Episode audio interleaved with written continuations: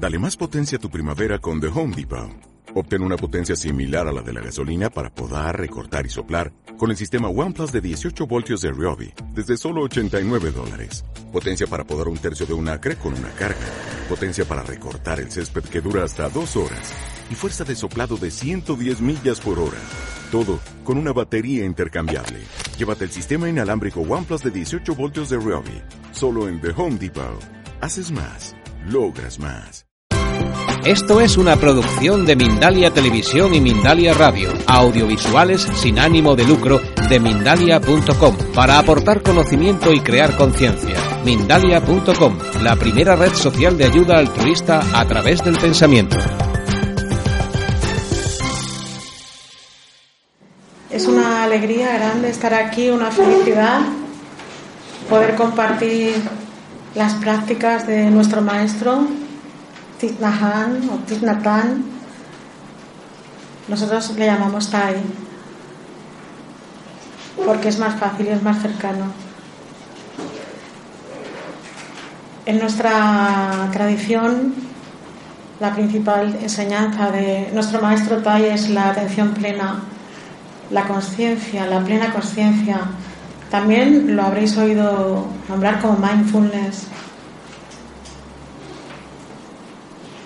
y os quiero presentar a una gran amiga que tengo aquí.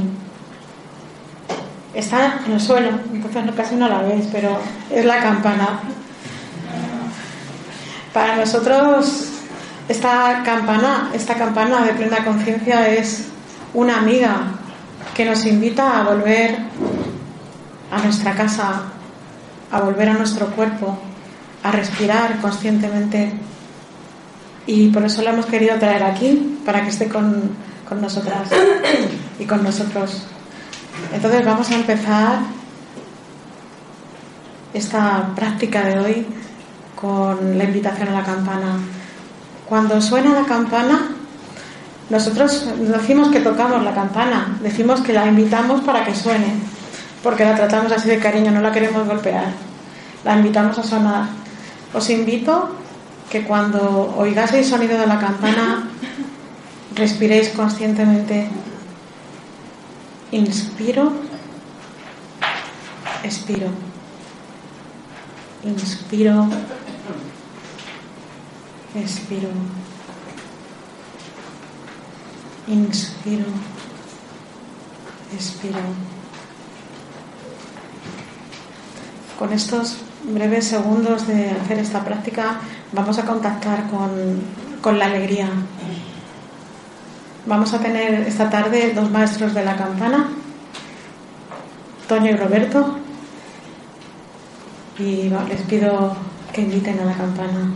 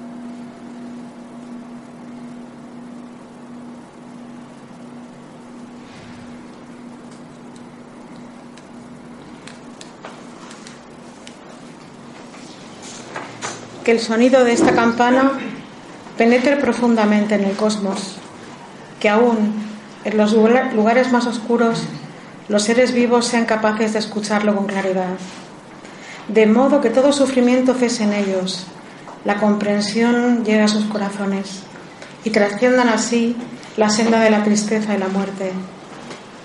La puerta del Dharma universal ya está abierta. El sonido de la creciente marea se escucha con claridad. Sucede el milagro. Un hermoso niño aparece en el corazón de una flor de loto. Una simple gota de este agua misericordiosa es suficiente para traer la refrescante primavera de vuelta a nuestras montañas y ríos. Escuchando la campana, siento que las aflicciones que hay en mí comienzan a disolverse. Mi mente calmada, mi cuerpo relajado, una sonrisa nace en mis labios. Siguiendo el sonido de la campana, mi aliento me lleva de vuelta a la isla segura de la conciencia plena. En el jardín de mi corazón, las flores de la paz florecen con belleza.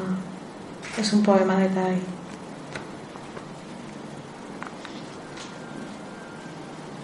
Una de las prácticas que nos encanta hacer en la sanga cuando iniciamos cualquier actividad es cantar. Entonces os hemos dejado unas hojas con canciones y os invitamos a, a cantar la canción número 3.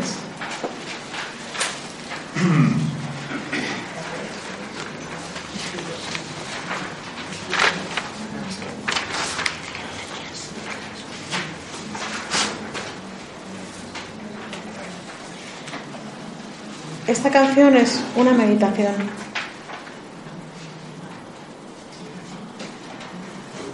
Cuando la cantamos somos conscientes de qué decimos, de qué cantamos y nos centramos en, este canto.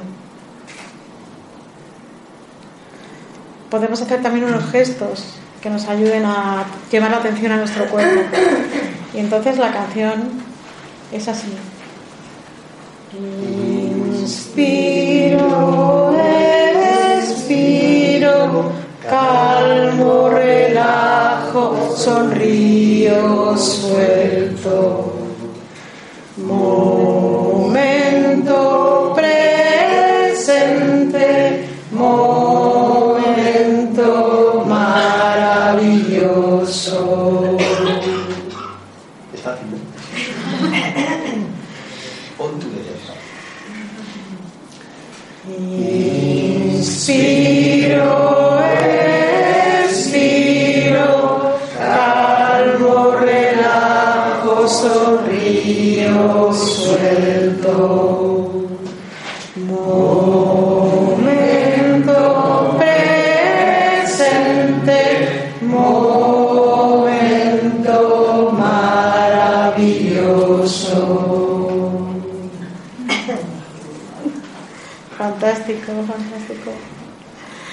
Bueno, pues vamos a, empezar esta, esta práctica presentando un poco la figura de, nuestro maestro de Tai, eh, que es una figura pues muy reconocida dentro de- del budismo y dentro de la sociedad por su lucha y defensa de los derechos humanos y de la no violencia y sobre todo pues por la gran aportación que ha hecho de traer las prácticas budistas a la sociedad occidental y a hacer eh, hacer que las, mm, las enseñanzas del Buda de hace más de 2500 años pues podamos llevarlas hoy a nuestra vida cotidiana.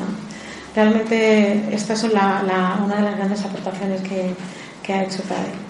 Para no dar mal algún dato de alguna cifra, me vais a permitir que me fije un poco en, en un guion, ¿no? Porque, eh, bueno, no quiero, no quiero equivocarme.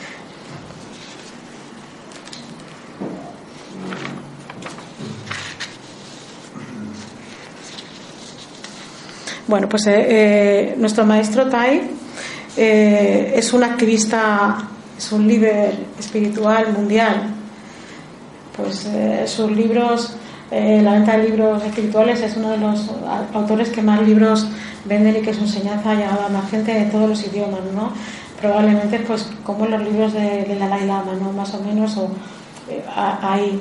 Eh, nació en Vietnam, nació en 1926, en la actualidad, en la actualidad tiene unos 90 años. Eh, actualmente está en proceso de recuperación, hace eh, no llega a dos años, tuvo un derrame cerebral severo que le afectó a la movilidad, le afectó al habla, estuvo muy grave, pero bueno, eh, yo creo que su práctica en la respiración consciente hizo que se mantuviera eh, presente, ¿no? Y, y mm, a pesar de su de, esta grave enfermedad pues ha conseguido salir adelante y de alguna manera pues hacer lo que él quería.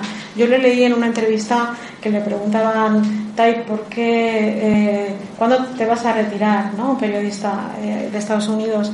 Y él decía, es que del budismo no, no se retira uno, porque la práctica del budismo es todos los días. Yo tal vez puedan hablar, tal vez no puedan hablar, pero vivir la vida conscientemente es una práctica.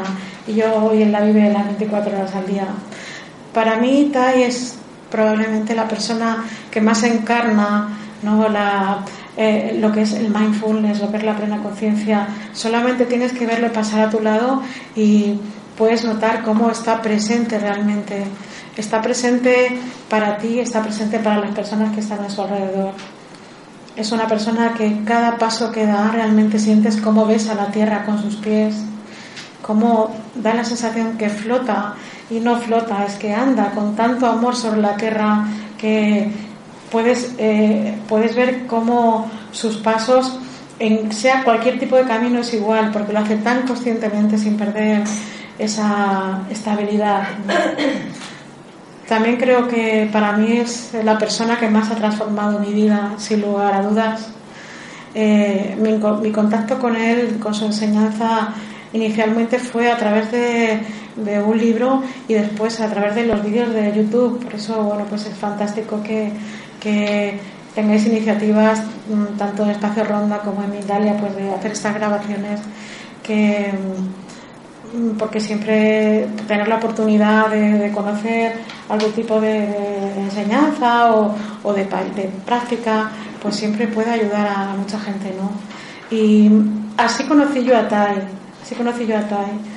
Conocí a, eh, Tai y, el primer vídeo que, vi de él es el canto de Avalokitesvara, que es un canto para que invoca al Bodhisattva de la compasión. Realmente es un canto que cuando lo oyes eh, te invita a que abraces tu sufrimiento, el sufrimiento de las personas que tienes al lado y el sufrimiento del mundo. Y para mí este fue sobrecogedor oírle esa explicación y esa presencia con ese vídeo. Cuando yo conocí a Tai, vivía en Toledo y no tenía oportunidad de conocer una sanga porque allí no había, no había sanga y tampoco era fácil para mí poder venir a Madrid a, la sanga que había. Y durante mucho tiempo eh, pensé que mi sueño sería poder practicar con una sanga. Y realmente fue algo que me transformó también, poder practicar con una sanga.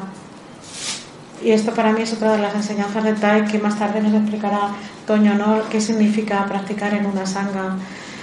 Mm, la enseñanza de Tai es realmente transformadora como os digo, él, eh, su práctica es el resultado de, una vida consciente en el, que, en el eres capaz de comprender hasta dónde llega la inconsciencia. Él vivió una etapa de una dureza tremenda en Vietnam. Eh, cuando él se, ordenó como monje a los 16 años en un, en un monasterio y a los pocos años consiguieron en 1954 eh, ya estaba en un monasterio que estaba hecho por de palmeras, se cuenta que estaba hecho como de adobe y de, hojas de palmera y, fue en los años en los que Vietnam se dividió, se dividió en dos. Eh, por un lado estaba eh, una parte del país gobernada por, líderes marxistas leninistas, por el comunismo marxista leninista y por otra parte por por una persona que tenía una gestión como dictatorial, populista. Y tanto en ese momento la división del país supuso que un millón de personas se desplazaran, algo que nos suena ahora ¿no? en otros países, esos grandes desplazamientos de población con todas las de refugiados, etcétera, de una parte a otra del país. En ese momento en el que, en el que Tai tenía estaba en ese monasterio, estaba en su monasterio y el país se dividió, fue la primera vez que él empezó a entrar en contacto realmente con, con lo que era la violencia y la violación de los derechos humanos, porque Vietnam era un país de, una, de unos orígenes budistas, de una práctica budista en la mayoría del país, pero tanto el norte como el sur prohibieron la práctica del budismo. Prohibieron la práctica del budismo. El país se había visto además, eh, había sido eh, de alguna manera eh, víctima de una guerra y provocada también con los franceses. Y Tai en este momento vivió una de las, eh, una de las situaciones que a mí en, los, lo que he leído en sus libros me han impactado mucho, ¿no?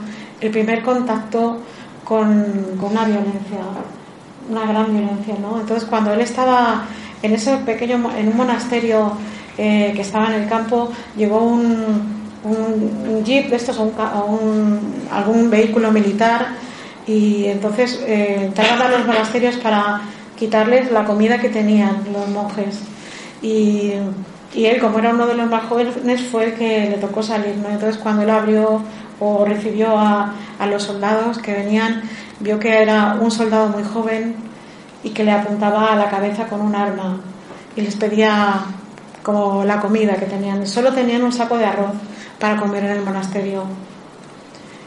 Y da cuenta que él cogió el saco de arroz y se lo llevaba, tenía que llevar el saco de arroz hasta, hasta el vehículo y él, bueno, los que le conocéis y las que le conocéis sabéis que eso es, una, eh, físicamente no es una persona como muy fuerte, sino eh, eh, no tiene una compresión muy fuerte, ¿no? Pero mm, cogió el saco de arroz para llevarlo y dice que mientras lo llevaba notó como el sentimiento de tristeza y de rabia aparecían dentro de él. Pero dice que a la vez que, vio esto, miró con su práctica de la atención plena a ese sufrimiento, esa rabia que tenía dentro y vio el sufrimiento que tenía el soldado que le apuntaba con un arma a la cabeza. Y vio como este chico, porque era un chico joven, estaba en un país que no era su casa, muerto de miedo, sabiendo que probablemente iba a morir próximamente, lejos de su familia, de sus amigos, en los que una visión incorrecta, un apego a los puntos de vista había llevado al país a un extremo máximo de violencia. Y entonces comprendió que ellos no eran enemigos. El enemigo era el sufrimiento que tenían tanto él como el soldado. Y él sabía en ese momento que él era el soldado y el soldado era él. Y que en cualquier otro momento y en otras circunstancias no serían enemigos, habrían sido amigos probablemente buenos amigos.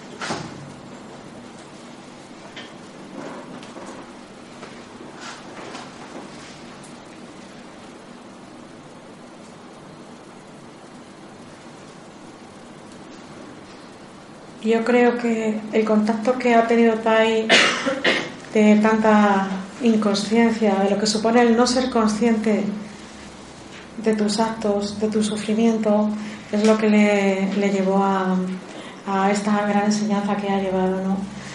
Eh, durante ese periodo, Tai conocía un, un editor de, un periódico y como estaba prohibido la práctica del budismo y estaban siendo pues saqueados y, los monasterios estaban de alguna manera y la población no estaba siendo sometida a una violación importante de los derechos humanos eh, les, le invitaron a escribir unos artículos sobre el budismo ¿no?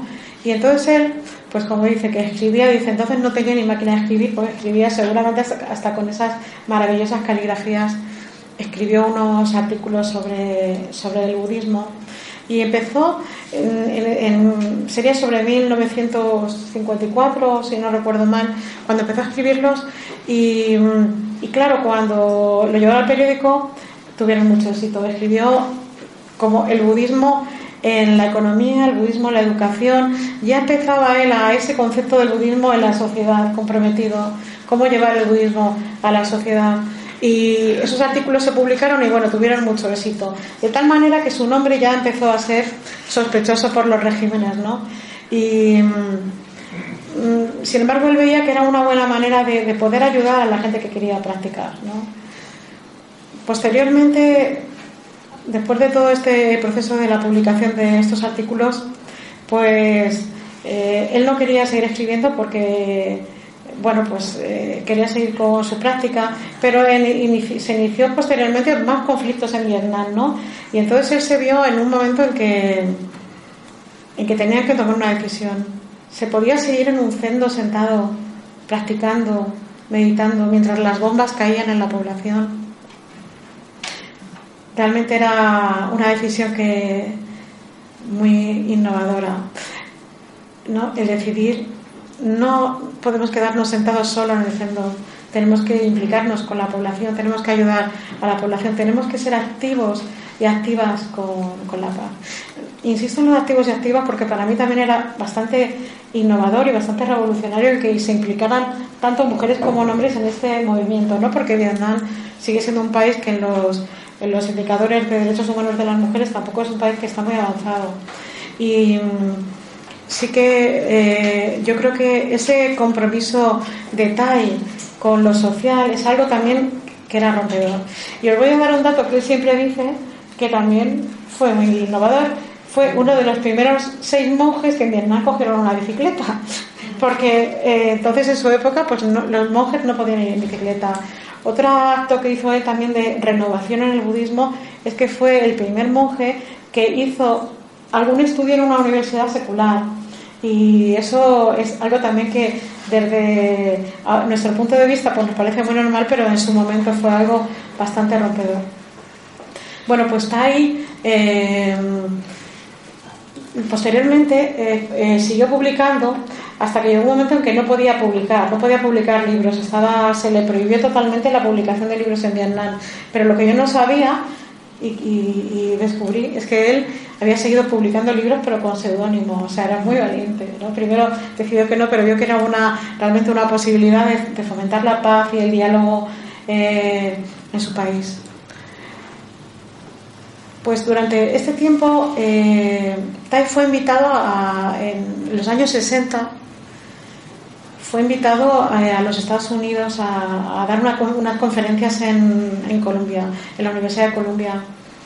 Y estuvo en 1964 y, y conoció un monje trapense que hizo un artículo sobre, sobre los artículos que había hecho Tai sobre budismo comprometido y fue tuvo un éxito increíble y claro en Vietnam tuvo tanto éxito que de alguna manera la gente lo hacía Mm, lo llevaba eh, como escondido, que le pidieron que volviera a Vietnam, entonces Tai volvió a Vietnam. Fue los años en los que fundó la Orden del Interser, una orden mm, orientada al budismo comprometido, a fomentar la práctica de la atención plena, una orden fomentada a la práctica en comunidad. Creó así una universidad budista en Saigón durante ese tiempo y recibió la lámpara de maestro del Dharma de su maestro en 1966. Fueron unos años muy activos, tanto desde el punto de vista de su actividad como su práctica y dentro de crecer, de hacer eh, fomentar el budismo dentro de, su país, también como, como activismo por la paz. Pero mientras Tai más escribía, mm, el gobierno estaba más en contra. Entonces Tai eh, volví a ser invitado a una universidad a Estados Unidos a dar otra conferencia y estando en Estados Unidos, mm, Martin Luther King conocía de su labor mm, por la pacificación de los conflictos en Vietnam Y también porque ya estaban los americanos también en Vietnam. Entonces, eh, Martin Luther King quiso conocerle y le llamó el apóstol de la paz. Eh, le conoció, le impactó mucho su, la presencia de Tai, su práctica, y le propuso, le nominó a Premio Nobel de la Paz Tai. La verdad fue un momento muy importante, ¿no? porque fue un momento muy importante para el apoyo a la paz en Vietnam. Pero el gobierno de Vietnam le prohibió la entrada. No pudo volver y tuvo que estar en el exilio 39 años. 39 años. Pero en Vietnam quedaron muchos monjes y monjas y creo que es importante destacar cómo en ese momento hubo un movimiento eh, no violento de monjas y monjes que se inmolaron para llamar la atención del mundo por los derechos humanos. Y esto también lo, seguro que lo recordaréis porque fue algo que impresionó. Durante ese tiempo eh, que Tai estuvo fuera, estuvo fuera, pues se dedicó a seguir luchando por la pacificación de Vietnam y del mundo y participó, como líder en diferentes conferencias de Naciones Unidas eh, para la pacificación de, Vietnam. Eh, participó, se reunió con el con el, los Estados Unidos con el Parlamento de Estados Unidos, se, se reunió con mandatarios por todo el mundo, con miembros de las Naciones Unidas, etcétera, para buscar la paz y, y bueno, continuó con sus enseñanzas. Porque en toda esta parte, eh, claro, no estaba hablando de la gran erudición que tiene Tai. Tai es de los maestros que ha traducido los sutras del Buda del sánscrito y también del chino. O sea, es una persona que habla muchos idiomas, tiene un gran conocimiento de la enseñanza budista y yo creo que ese profundo conocimiento que tiene le ha permitido transmitir esta enseñanza que nos es fácil a nosotros de practicar, pero que realmente es muy profunda y muy transformadora. Eh, bueno, eh, con nosotros está Inma. Es, eh, Inma es una persona que facilita una sanga en la navata y que tuvo la suerte de ir con Tai a Vietnam cuando Tai fue, pudo volver a su país después de 39 años. Y me gustaría, Irma, que contaras un poquito tu impresión. Sí, tengo la suerte.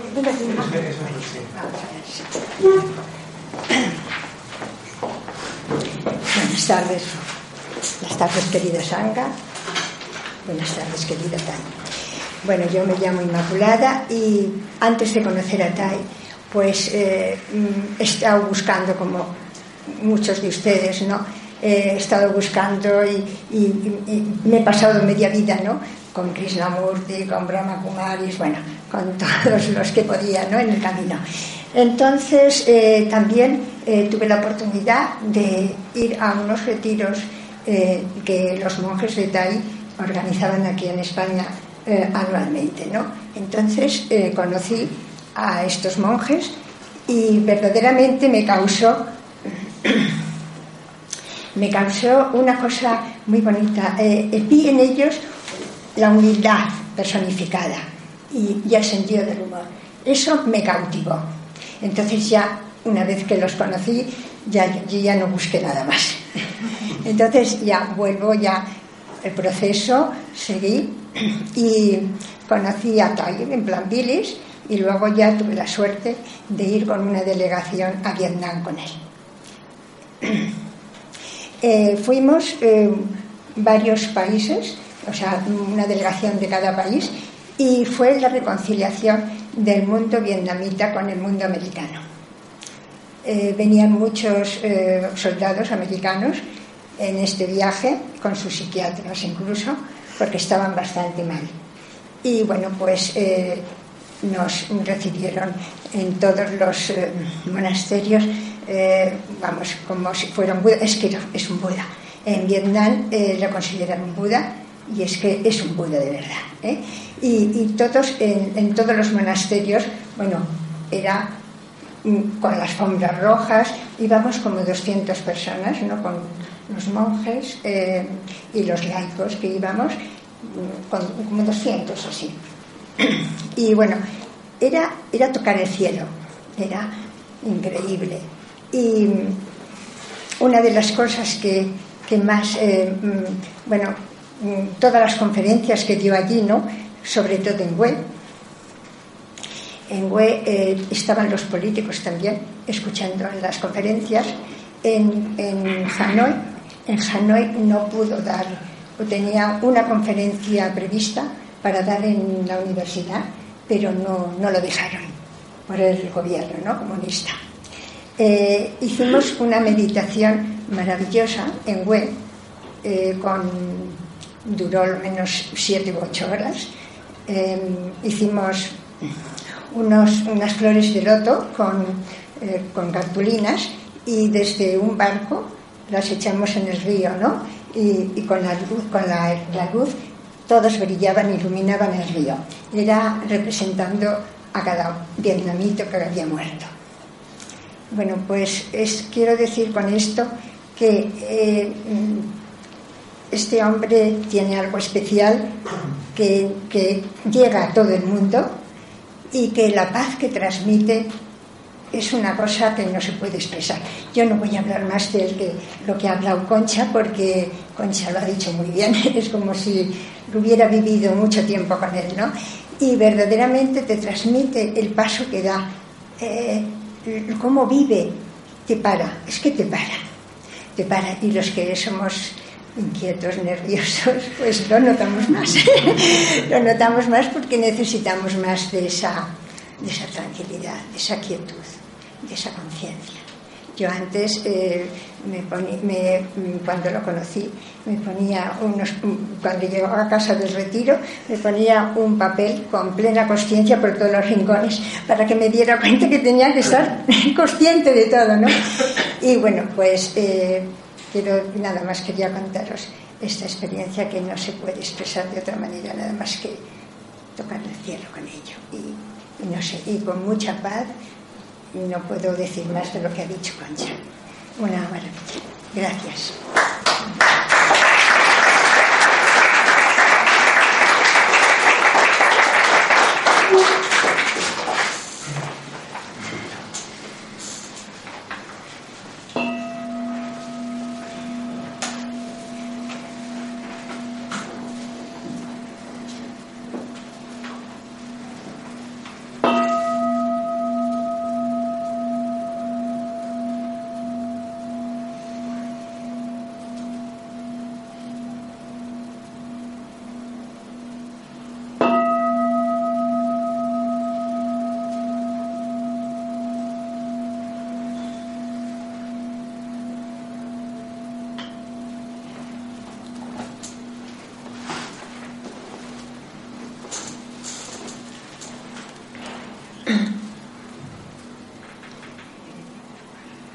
Mientras eh, Tai estaba en el exilio de su país, pues fue profesor en la Sorbona, en Francia también. Y estando en Francia, él dice que conoció unos terrenos y tuvo la certeza que él podría nutrir una sangre allí. Esos terrenos eran lo que es ahora Plan Village. Y entonces creó un monasterio en una zona rural en Francia eh, pues no sé, por situarla, está entre cerca de Bergerac, como a la altura de Burdeos, más al centro del país, en una zona de bosques y de una preciosa campiña con bonitos ríos, con unos increíbles campos de flores y con animales, que yo creo que es la parte del mundo donde yo veo más animales que viven libremente, tal vez por la energía que hay ahí de plena conciencia de respeto y de amor a, la madre tierra, ¿no? Y bueno, pues cuando llegó él a. Cuando vio estos terrenos, pues decidió crear allí un monasterio y empezó siendo un pequeño monasterio en el que casi no tenían recursos. Él dice que las primeras reuniones de la sanga pues eran una especie de cocina de campo antigua que le faltaban dos paredes. Entonces era, pero no les importó, empezó, tenían, tenían, eran unas fincas que tenían ciruelos y que ellos además secaban y vendían porque hacían un programa que siguen haciendo todavía y os lo digo también por si podéis algún momento ayudar para sostener a las familias en recursos Vietnam, especialmente los niños y las niñas que tienen mm, serios problemas de nutrición y, de, y de necesidad de escuelas. ¿no? Eh, y entonces eh, con las ciruelas que secaban las vendían y sacaban para, para esos fondos. Bueno, esto os diré que nuestra sanga es una de las cosas que nos inspira también y cuando cogemos donativos los donamos para esto, para, para el programa de, niños de Vietnam, porque fue como hay niñas ¿no? de Vietnam. Eh, bueno, pues eh, se inició en, un pequeño grupo de monjes y monjas en los que también recogían a los refugiados que, como podían, salían de Vietnam, pero que salían en un estado, pues como vemos ahora, los refugiados que salen de Siria, ¿no? De dificultad, de mm, problemas de enfermedad, etcétera, los recogían allí en Plan Village también. Y bueno, pues de ese pequeño eh, monasterio, hoy hay una comunidad que tiene más de 600 monjes y monjas por todo el mundo, en la que tienen eh, bastantes centros de, práctica. Eh, hay ahora mismo más de mil comunidades o sangas como las nuestras en todo el mundo que practican. Entonces, cuando practicamos en comunidad no estamos solos, somos realmente un río, ¿no? Y, bueno, en este, en este momento, eh, en Plan Village, pues se organizan retiros cada año. Cada año hay varios retiros a lo largo del año para poder practicar, practicar la plena, la plena conciencia. Y bueno, me quería detener un poquito en qué es esto de la plena conciencia, qué es el mindfulness, eh, qué es lo que Tai ha revolucionado. Probablemente lo que más ha revolucionado de la enseñanza de Tai es decir que se puede estar meditando 24 horas al día. No sentado en el cendo, sino cuando te lavas los dientes, cuando vas a la oficina, cuando comes cuando te lavas las manos, cuando vas al baño a hacer tus necesidades, todo el día, cuando hablas, cuando escuchas, cuando sueltas, cuando te relajas, cuando estás con la persona que amas. Todo el día, 24 horas, puedes estar en plena conciencia. ¿Y qué es la plena conciencia? Es la atención, poner la atención en lo que haces. La mayoría de las veces no estamos vivos, estamos aquí, pero no estamos aquí. No sé si os pasará, porque yo voy a hablar, como me invito a esto, voy a hablar de mi experiencia, pero a veces estoy con personas que sé que estoy hablando con ellas, pero no están aquí, no están conmigo. Yo a veces también digo, Concha, estás aquí, porque voy conduciendo y de pronto me he pasado un tramo que no sabía, que digo, ¿cuándo lo he pasado? ¿Dónde estaba? No, digo, ¿dónde he estado este tiempo? No estamos vivos ni vivas, estamos con nuestra mente en el pasado, apegadas, apegados a nuestras preocupaciones, a los remordimientos que teníamos del pasado, planificando lo que vamos a hacer en el futuro podemos estar aquí y a lo mejor estamos ya pensando en qué voy a preguntar en lugar de oír la campana o nuestra mente está todo el tiempo como un mono que salta de una cosa a otra que no para. Y Tai nos enseña algo que es realmente revolucionario. Puedes meditar donde vas porque si observas tu respiración donde vayas puedes observarla. Y cuando observas tu respiración cuando respiras observando tu respiración, tu mente se calma. Parece sencillo. Vamos a hacerlo un momento. Vamos a cerrar los ojos. Un momentito nada más para que veamos. Lo vamos a hacer sin campana. Entonces, eh, si a alguien le cuesta llevar la atención a la respiración, también puede hacerlo con las manos, ¿no? Como cuando inspiro, soy consciente de que inspiro y cuando expiro soy consciente de que expiro. Entonces, inspiro, expiro, inspiro, expiro. Inspiro. Expiro.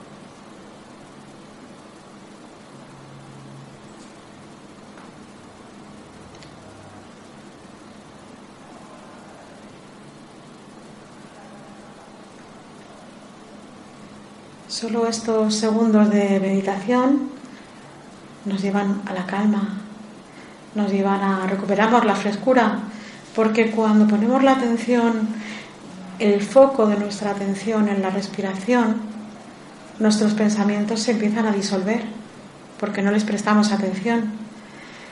Al no prestarles atención, vamos soltando.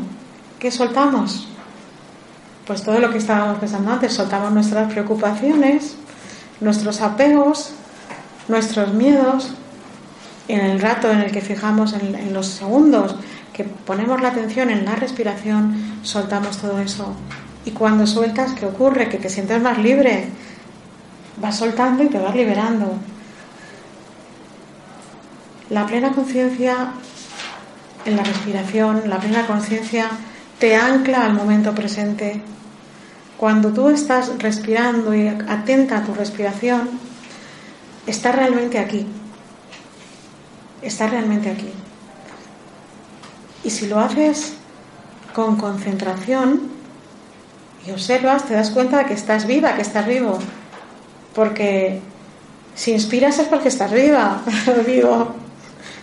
Cuando dejas de inspirar ya no estás aquí. Entonces, con tu inspiración, con la observación de la inspiración, tomas conciencia de que estás vivo y de que la vida es un milagro. La vida es un milagro. Pero la tenemos aquí. Y sin embargo vivimos como muertos. Muchas veces. Porque eh, cuando tocas esa maravilla de la vida, del momento presente, en ese momento puedes sentir bienestar, porque has dejado el sufrimiento, el pesar, la preocupación. Cuando inspiras y eres consciente de que estás vivo, viva, puedes sentir felicidad y alegría y bienestar. Cuando respiras de esta manera, nace una, una energía también, que es la energía de la concentración porque cuando tú inspiras conscientemente, estás poniendo tu atención focalizada en la respiración, en la inspiración o la expiración, estás practicando la concentración. Por ejemplo, si yo tomo la atención plena en mirar, pues eh, yo voy a buscar una flor, que es lo que hace Tai, pero ahora no veo ninguna. En una flor que tiene la flor de, de otoño, si yo miro la flor si la miro con atención plena es que estoy fijándome en la flor, estoy fijándome en cómo es la flor, estoy plenamente ahí. El foco de mi atención, mi concentración está en la flor. Luego, con la plena conciencia, nace la energía de la concentración. Cuando esa energía de la concentración yo la enfoco hacia mí, hacia adentro, entonces también tengo insight, visión profunda. Y cuando tengo visión profunda puedo liberarme del sufrimiento. Cuando tengo visión profunda puedo tocar la alegría. Puedo tocar la felicidad. Porque cuando tengo visión profunda es que mis pensamientos se han calmado. Tai pone un ejemplo. Dice que la mente es como cuando haces un zumo de manzana, si tú coges y haces un zumo de manzana, es como un líquido muy turbio en el que hay muchos trocitos ¿no? de manzana.